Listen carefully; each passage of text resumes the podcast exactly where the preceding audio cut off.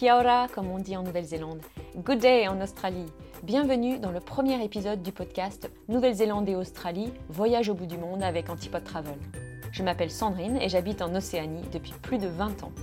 J'ai créé ce podcast pour aider les voyageurs à préparer leur séjour en Nouvelle-Zélande et en Australie.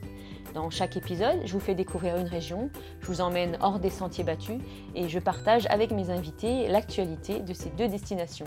L'objectif de ce podcast, c'est vous conseiller pour profiter au mieux de votre séjour au bout du monde. Ce premier épisode est consacré à la Nouvelle-Zélande, Aotearoa en maori, le pays du long nuage blanc. Et j'ai le plaisir d'avoir à mes côtés Johan, photographe et guide, cofondateur d'Antipode Travel, et mon mari.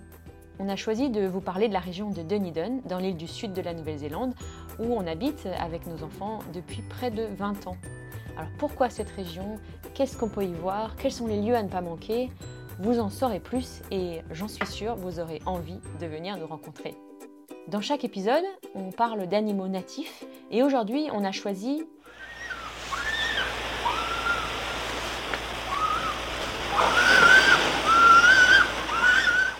Vous en saurez plus si vous écoutez la fin de l'émission. Dans ce podcast, je vous donne aussi des conseils pratiques et réponds aux questions de nos clients. Aujourd'hui, quelle est la meilleure saison pour visiter la Nouvelle-Zélande? Le mot du jour tramping. Pour terminer, notre activité coup de cœur en Nouvelle-Zélande, l'atelier photo nature de Johan à Dunedin. C'est parti pour ce premier épisode.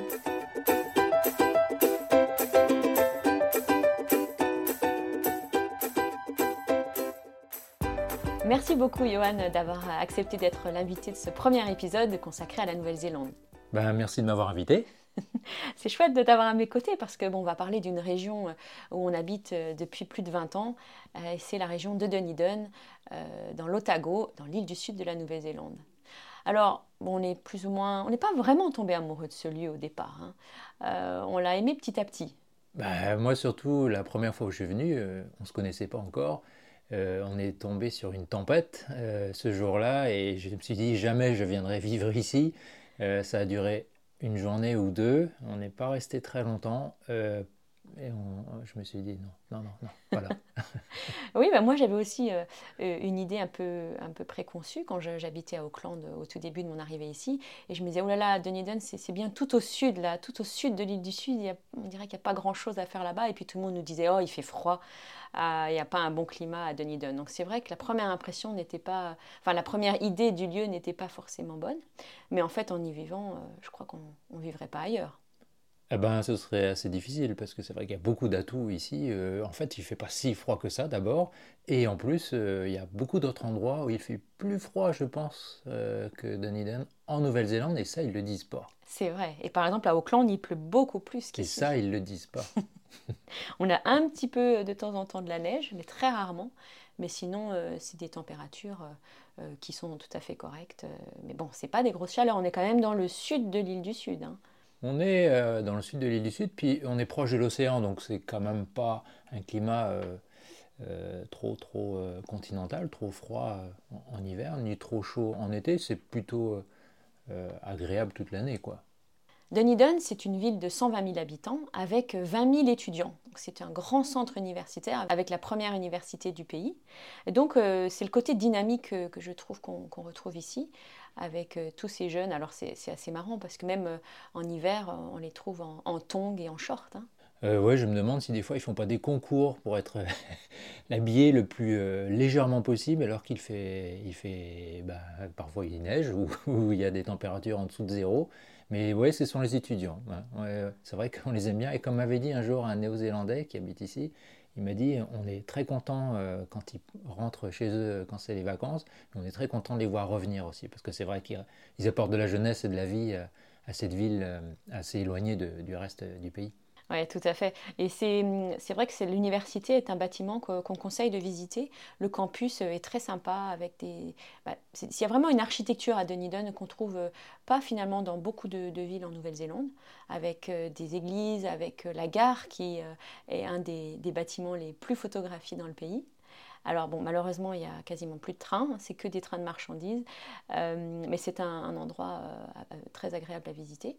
Il n'y a pas seulement les, monuments dont tu, cites, hein, l'université ou, la gare, il y a aussi dans la ville d'anciens bâtiments qui datent de l'époque euh, où la ville était très prospère. Il y avait des anciennes euh, des banques qui étaient euh, très importantes. Et ces bâtiments sont restés et elles ont, elles ont dû cacher.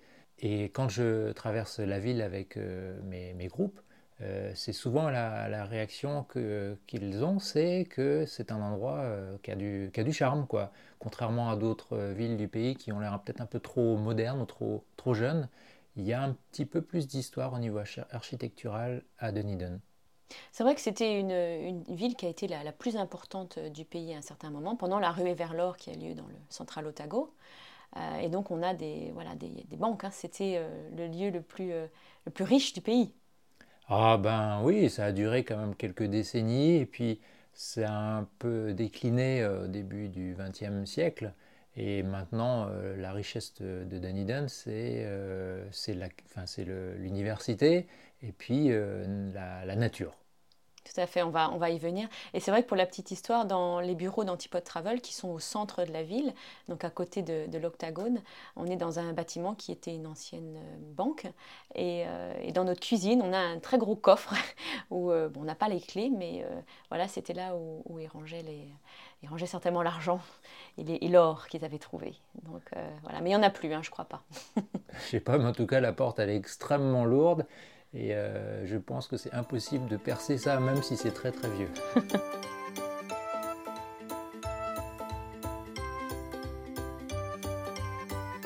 Alors comme tu le disais, euh, euh, une ville donc étudiante avec des bâtiments intéressants, une architecture. Il y a aussi des, des cafés, enfin la scène gastronomique est bien développée. Il y, a, il y, a, des, par exemple, nous, allez, on va dire, dire nos coups de cœur pour les restaurants. moi, c'est en tout cas le Moyetti. Ah, bah j'allais le dire.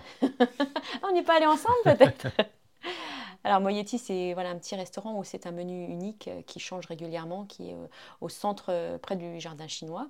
Et c'est une, une, cuisine, on va dire, fusion, c'est-à-dire euh, un mélange un peu de, cuisine euh, française, de cuisine euh, asiatique et, du Pacifique. un autre coup de cœur? Non, mais pour, pour, pour, revenir sur le restaurant, moi ce qui m'étonne, je, je, dois dire, j'aime pas trop les restaurants où c'est des menus un peu uniques, on est un peu imposé. mais là, à chaque fois, je découvre des saveurs que je n'imaginais pas et c'est toujours des bonnes surprises. Il y a un plat en général qu'on aime un peu moins que les autres, mais souvent il y a des belles découvertes. C'est vrai, moi par contre j'aime beaucoup les plats uniques, comme ça j'ai pas à choisir. un autre coup de cœur pour les restaurants, euh, c'est le restaurant Titi qui se trouve dans l'hôtel Saint-Clair euh, sur l'esplanade. Euh, pareil, c'est un repas unique et c'est aussi des, des saveurs délicieuses. Il y a notamment du mutton bird, qui euh, est un plat qu'on ne trouve pas souvent sur, euh, sur les menus des restaurants. Ouais, le mutton bird, en fait, c'est un, un, oiseau, c'est le puffin, qui est uniquement euh, chassé par les Maoris. Donc, c'est un plat effectivement assez, assez étonnant, très, très fumé, très, assez, assez salé quand il est mal cuisiné. S'il est bien cuisiné, ça a beaucoup de, beaucoup de goût. Ouais. D'ailleurs, le nom du restaurant Titi, c'est le, nom maori, de, du puffin. Du puffin. Exactement. Plus joli, hein Titi que plus fin quand même. Euh, oui, oui. plus appétissant peut-être, oui. Et ce restaurant se trouve sur l'esplanade de Saint-Clair, qui est un quartier de Dunedin qu'on aime particulièrement. Donc, au bord de la mer, une grande plage de sable fin, euh, avec des surfeurs. Alors attention, hein, euh, l'eau n'est pas très chaude. Hein, ben, C'est-à-dire qu'on est assez bas, c'est vrai, dans le Pacifique. Il y a un courant qui remonte qui n'est pas très, très, très chaud non plus. Et c'est vrai qu'en été, 16 degrés, c'est déjà pas mal. Peut-être qu'il y a des années où ça a frôlé les 17 en plein été. C'est pas très chaud. Non. Alors on y va, c'est vrai, mais on a une combinaison euh, euh, bien, bien épaisse pour pouvoir en profiter, mais euh, on y va régulièrement en été. Mais en tout cas, c'est une plage réputée pour le surf. Et puis, ce qu'il y a au, bout de, l'esplanade, il y a une piscine d'eau de mer chauffée qui est ouverte uniquement en été, à peu près d'octobre à, avril. Et ça, c'est génial. On, se baigne et puis on a, la mer tout autour et les surfeurs à côté. C'est vraiment un atout pour la ville. Ça, c'est le quartier de Saint-Clair. Oui, et puis euh, c'est l'un des rares endroits en fait euh, de la ville où on est euh, aussi proche de, l'océan, parce qu'une autre partie de la ville quand même c'est un peu portuaire, on a moins l'occasion de se balader au, bord de l'eau, mais je veux dire on est tout en étant en ville quoi. Et si vous êtes à Dunedin et qu'il fait un peu froid ce jour-là, bah, n'hésitez pas à aller au musée d'Otago, c'est gratuit. Et puis il y a une petite contribution pour aller au Tropical Garden où vous pouvez voir les papillons. Et là, c'est ambiance tropicale. Et il y a aussi un autre musée à, voir, c'est le musée des, colons, euh, qui est un musée aussi, il est gratuit. Le Toy Too. Le Toy Too, il est, il est tout en longueur et il a été refait assez récemment, il est assez moderne et franchement, il est intéressant même si on n'est pas passionné d'histoire. Et Johan, toi, tu es guide et, photographe. Alors, quels seraient un petit peu tes, bons plans pour euh, voir la ville euh, depuis le haut? Alors, j'ai deux points de vue en tête qui sont relativement faciles d'accès en, voiture. Euh, il y a Signal Hill qui donne juste au-dessus du port. Avec là, on voit bien le centre-ville, mais on voit pas bien la péninsule. Pour ça, il faut aller à l'autre point de vue, c'est le mont Cargill. Alors c'est un peu plus difficile d'y aller, c'est-à-dire que c'est pas forcément bien indiqué, mais il faut avoir un plan. Et quand on arrive là-haut, on est, vraiment bien haut, on est à, peu près à 600 mètres euh, d'altitude, et là on voit non seulement la ville, mais toute la péninsule et toutes les montagnes qui sont euh, dans le coin. C'est un point de vue magnifique, par beau temps. Il vaut mieux vérifier, en fait c'est simple, quand vous êtes à Dunedin, vous voyez a une grande antenne sur ce sommet. Si l'antenne vous la voyez pas, c'est que c'est dans les nuages, alors faut pas y aller, faut vraiment pas y aller, parce que le temps là-haut, c'est extrêmement... Euh, euh, différent de ce qu'on peut avoir en ville. Il peut faire très très froid là-haut, alors que dans, en ville, on est, on est plutôt sous le soleil. Donc euh, méfiance avant d'y aller. Et puis ce qui est mieux, c'est aussi d'y monter à pied. Il y a un beau sentier de randonnée, euh, il faut à peu près pratiquement deux heures pour y monter. Oui, à peu près. L'endroit s'appelle, on se gare, c'est Betton's Gully. C'est, oui, il y a à peu près 500 mètres à, gravir. Hein. C'est un très beau chemin dans la forêt, d'abord euh, une forêt plantée, puis une forêt native, et après on sort du bush, et là on a une vue euh, petit à petit euh, de plus en plus belle jusqu'à arriver au pied de l'antenne, où alors là c'est un panorama à 360 degrés magnifique. La marche, on, connaît à Dunedin parce qu'il y a un autre endroit dont on n'a pas parlé, qui est Baldwin Street, la rue la plus pentue du monde. Oui, et c'est vrai qu'à chaque fois que je le mentionne, que j'y passe avec mes groupes, on me dit ah bon C'est pas à San Francisco? Ben non. Ben non, ben non, ben non. La rue la plus pentue du monde, elle est officiellement euh, dans le livre des records. C'est euh, Baldwin Street qui est euh, dans le quartier de North East Valley. Elle est vraiment, vraiment raide. Et contrairement à celle qui est à San Francisco, elle n'est pas en zigzag, elle est en ligne droite. Alors on la voit bien du bas. Elle est très courte, hein, elle est vraiment très courte. Et c'est un cul-de-sac aussi. Je vous recommande pas de le faire en voiture. Il y en a qui le font, mais c'est déjà c'est gênant par rapport au, voisinage et puis ça peut être un petit peu dangereux quand même. C'est délicat de faire demi-tour en haut, donc euh, il vaut mieux le faire à pied. Et c'est vrai quand on monte, euh, on se dit ah oui c'est ça, euh, ouais c'est pas très pentu et puis au bout d'un moment ah on se rend compte. On est vite essoufflé. Mais il y a une petite fontaine en haut. S'il y en a soif. Et on dit toujours à nos clients, si vous montez Baldwin Street, vous devez nous envoyer une photo comme preuve. Sinon, on vous croira pas.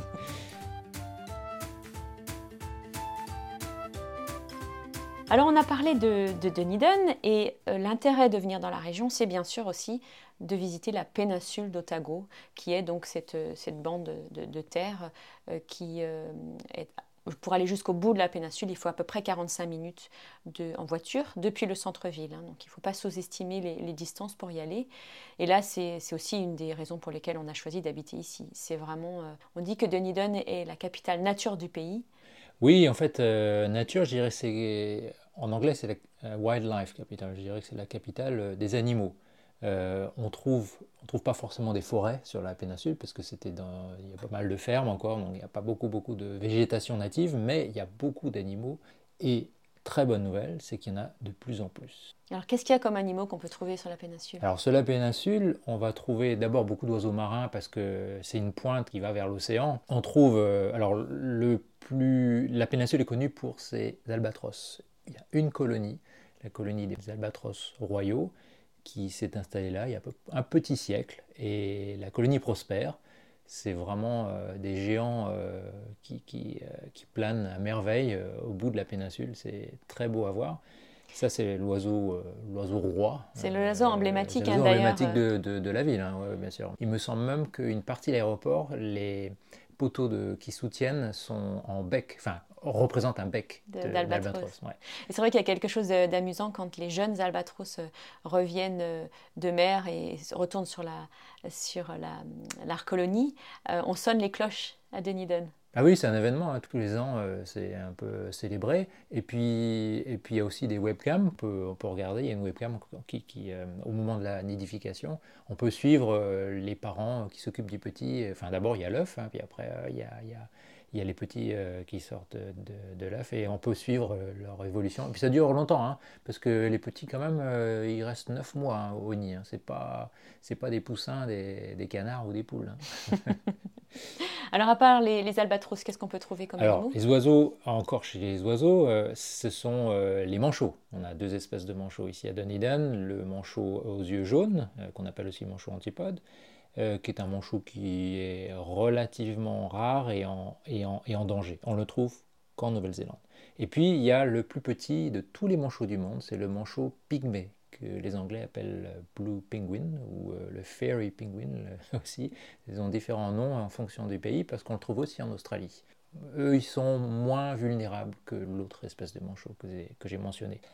Donc à part les oiseaux de mer, on trouve aussi des mammifères marins. Euh, bon, on peut voir des dauphins et des baleines, de plus en plus aussi.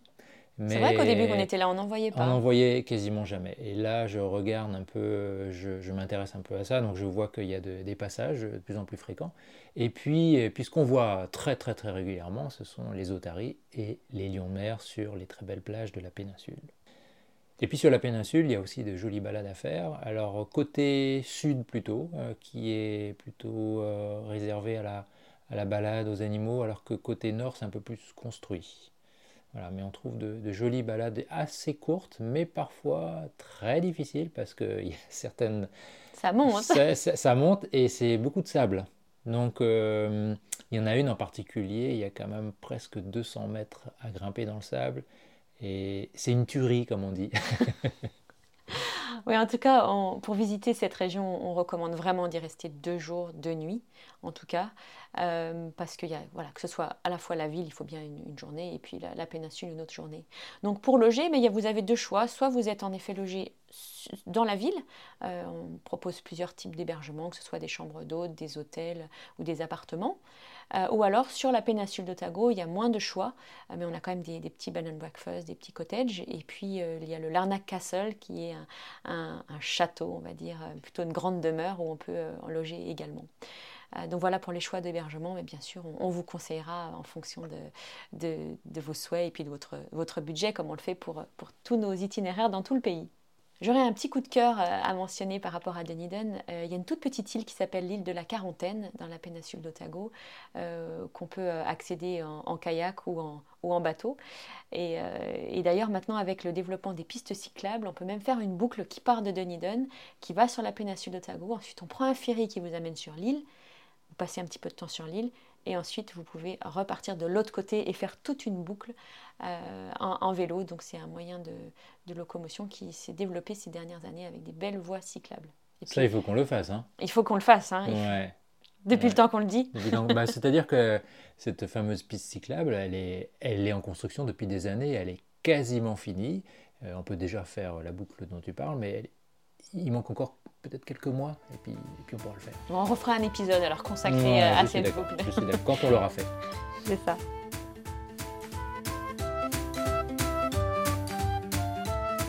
Dans ce podcast, on vous donne aussi des, conseils pratiques euh, pour visiter le pays. Alors là, on a commencé par une, question que nous posent souvent nos clients. Quelle est la meilleure saison pour découvrir la Nouvelle-Zélande?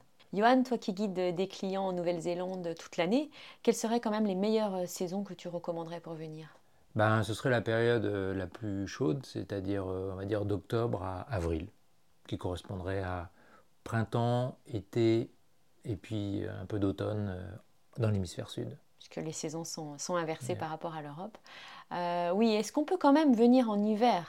Ah oui, on peut venir en hiver.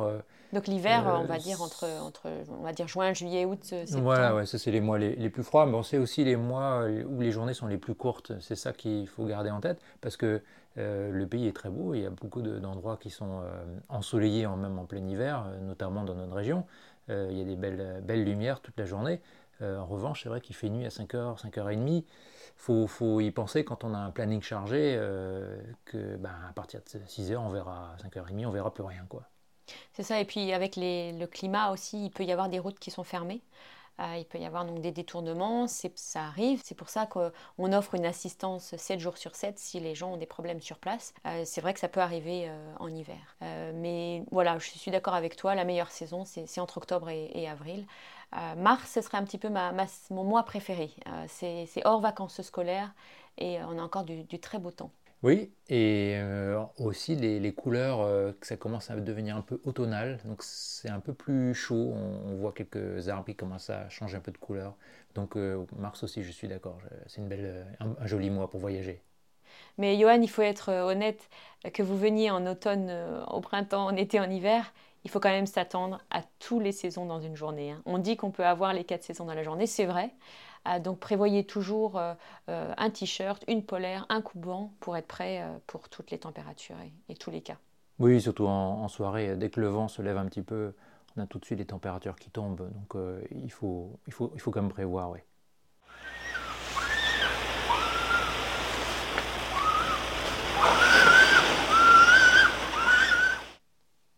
Alors Johan, euh, qui est-ce qui nous parle? C'est l'otarie à fourrure de Nouvelle-Zélande. Alors euh, c'est l'un de ces mammifères marins qu'on peut observer euh, dans la région aussi à Dunedin, mais qu'on peut retrouver presque partout autour du pays. c'est un mammifère assez, assez commun. Hein. La première fois qu'on les voit, on est absolument fasciné parce que on n'a quand même pas l'habitude de voir des otaries du côté de la France, mais au bout d'un moment, en fait, on se rend compte qu'il y en a un peu partout. Mais ça reste quand même assez fascinant de les regarder. Jouer, euh, à crier, à se balader sur, sur les rochers. Un, des endroits où, j'ai vraiment adoré les observer, c'est aussi à Kekura, euh, sur la côte est de l'île du Sud, et notamment, euh, c'était en janvier, je crois, où il y avait tous les petits. Oui, et j'ai eu la chance d'y retourner depuis, et je me rends compte que finalement, je crois que depuis qu'il y a eu un tremblement de terre en 2016 dans la région, il y a donc une partie du, fond euh, marin qui s'est surélevé, mais je crois que ça fait encore plus d'habitat possible pour ces mammifères marins qui viennent se, reposer à terre après avoir chassé la nuit. Et il y a des endroits au bord de la route, ce sont des centaines et des centaines et des centaines d'otaries, c'est incroyable. Et à l'époque des, petits, certains bassins naturels, ils accueillent euh, mais des dizaines de, ces petits qui batifolent dans l'eau. C'est incroyable. C'est un spectacle euh, assez, assez étonnant et elles sont vraiment, vraiment au bord de la route. Les petits naissent en décembre-janvier. Ils vont téter jusqu'à l'âge de 10 mois environ. Et après, ils seront autonomes. Ce sont des animaux qui chassent plutôt la nuit. Et en fait, la journée, quand on les voit euh, sur, sur, sur Terre, ils se reposent plutôt. Alors, il faut faire attention, il ne faut, pas les, embêter, il ne faut pas s'approcher. Une, on recommande une distance d'approche de 10 mètres euh, ou plus proche, même parfois 20 mètres. Ils sont un petit peu craintifs quand même. Et, leur élément, c'est quand même l'eau. Ils sont très habiles dans l'eau, mais vraiment très très habiles. Euh, sur Terre, ils sont un petit peu pâteaux. Donc, euh, ils sont un peu plus craintifs. Il faut, leur laisser de la place. Vous pouvez les observer facilement à distance. Euh, même, sans jumelles, et faire des photos euh, sans, aucun problème. Mais il faut quand même se méfier quand il y a des petits. Euh, les femelles peuvent être un petit peu agressives quand même. Et il est possible de nager avec les otaries. Il y a un, prestataire qui le propose notamment à Akekura si vous êtes, si vous êtes passionné. C'est vrai qu'ils sont très très élégants quand, quand elles, elles sont dans l'eau. Et sur Terre, en fait, on les trouve plutôt dans des, sur les rochers. Hein. Alors c'est vrai, elle, euh, favorise euh, les rochers. Je ne sais pas vraiment pourquoi, parce que c'est vrai que c'est quand même pas évident hein, de, ramper, euh, de se déplacer sur la roche. Et quand on est dans le sud de la Nouvelle-Zélande, on trouve un autre animal très, très semblable, c'est son cousin, qui lui se repose sur le sable, et c'est le lion de mer. Mais à distance, on pourrait les confondre. Mais si vous les observez bien, on se rend compte que le lion de mer est quand même plus gros. Mais c'est rigolo parce que chacun a son terrain. Il y en a un qui est sur le sable et l'autre qui est sur euh, les rochers. Et pour les, distinguer, euh, on peut noter que l'otarie a un museau beaucoup plus pointu que le lion de mer. c'est vrai pour, pour l'espèce de, la, de Nouvelle-Zélande, oui. Le lion de mer de, de Nouvelle-Zélande, il a le, un museau un petit peu plus, comme un chien un boxer, un petit peu, un petit peu aplati. Il a une tête un peu plus carrée aussi. Et, on ne le trouve vraiment que dans le sud du, pays.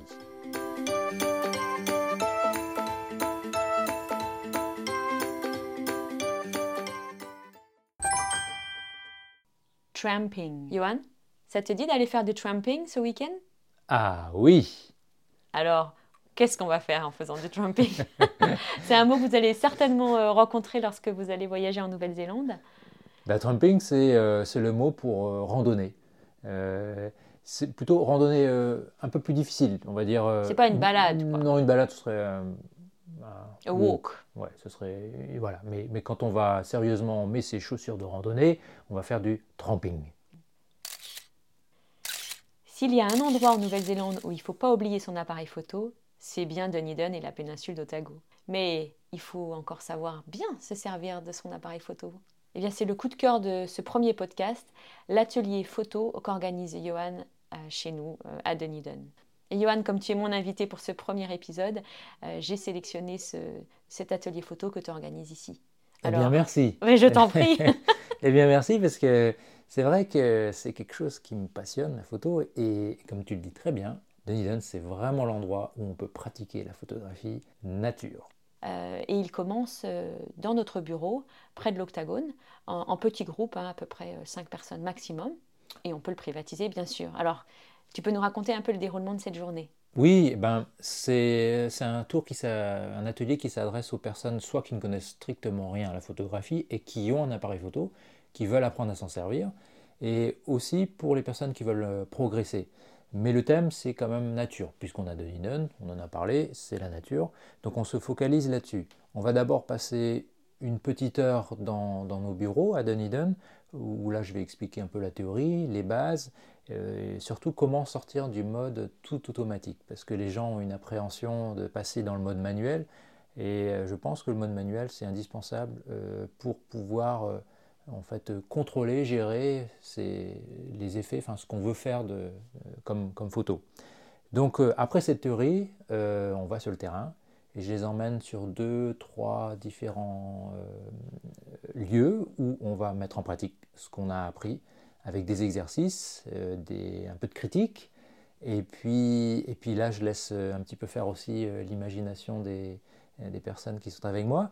Et a j'ai des belles surprises. Euh, je suis toujours, euh, euh, content de voir que après quelques heures seulement, il y a vraiment du progrès. Et, les gens me remercient parce que ils, finissent l'atelier en se disant, tu vois, j'avais peur peur du mode manuel. Et ben finalement, c'est pas si dur que ça. Et, j'ai progressé aujourd'hui. Merci. Ouais, ça donne envie. Hein. Moi, je l'ai jamais fait. Peut-être que je devrais m'inscrire. Oui, tu peux. Mais j'ai pas d'appareil photo. J'ai mon mari qui en a des grands, je mais. Pourrais prêter, je, pourrais prêter un, je pourrais te prêter un appareil photo. Mais, euh, mais, même une journée, même quelques heures, que ça, ça suffit pour, euh, pour progresser. Et puis, de toute façon, même si euh, les gens ne maîtrisent pas complètement leur appareil photo à la fin du, de cette journée, ce n'est pas le but de toute façon, je les emmène dans des endroits qui sont vraiment très beaux. Dans quel genre de, de paysage ils vont pouvoir photographier? Bah, je m'adapte en fonction de la lumière, du temps qu'il fait, mais j'essaie de. Bah, je privilégie l'océan et, la terre, puisque bon, Dunedin c'est au bord de la mer, puis on a, on a des points de vue euh, sublimes, avec un petit peu aussi d'animalier, parce qu'on a des animaux euh, vraiment intéressants euh, dans, la région et assez facile d'accès. Donc je profite de faire un petit crochet si on a le temps pour voir quelques oiseaux ou mammifères marins et puis pratiquer un peu de la photo animalière. Et à la fin, tu proposes à, tes clients euh, de t'envoyer des photos pour les critiquer, c'est ça? Je demande toujours de m'envoyer quelques, quelques-unes de, leurs plus belles photos de la journée, enfin ce qu'ils pensent être les plus belles, et puis là je fais un, retour un peu sur ce qu'ils, ce qu'ils ont fait pour leur permettre de, progresser. Et puis je leur offre aussi une impression euh, de, la plus belle de leurs photos. Voilà, ils repartent avec un, souvenir euh, concret, une vraie photo qu'ils ont entre les mains. Vous pouvez trouver plus d'informations euh, sur notre site internet antipode-travel.com euh, pour euh, toutes questions et pour vous inscrire à cet atelier. Merci Johan. Merci.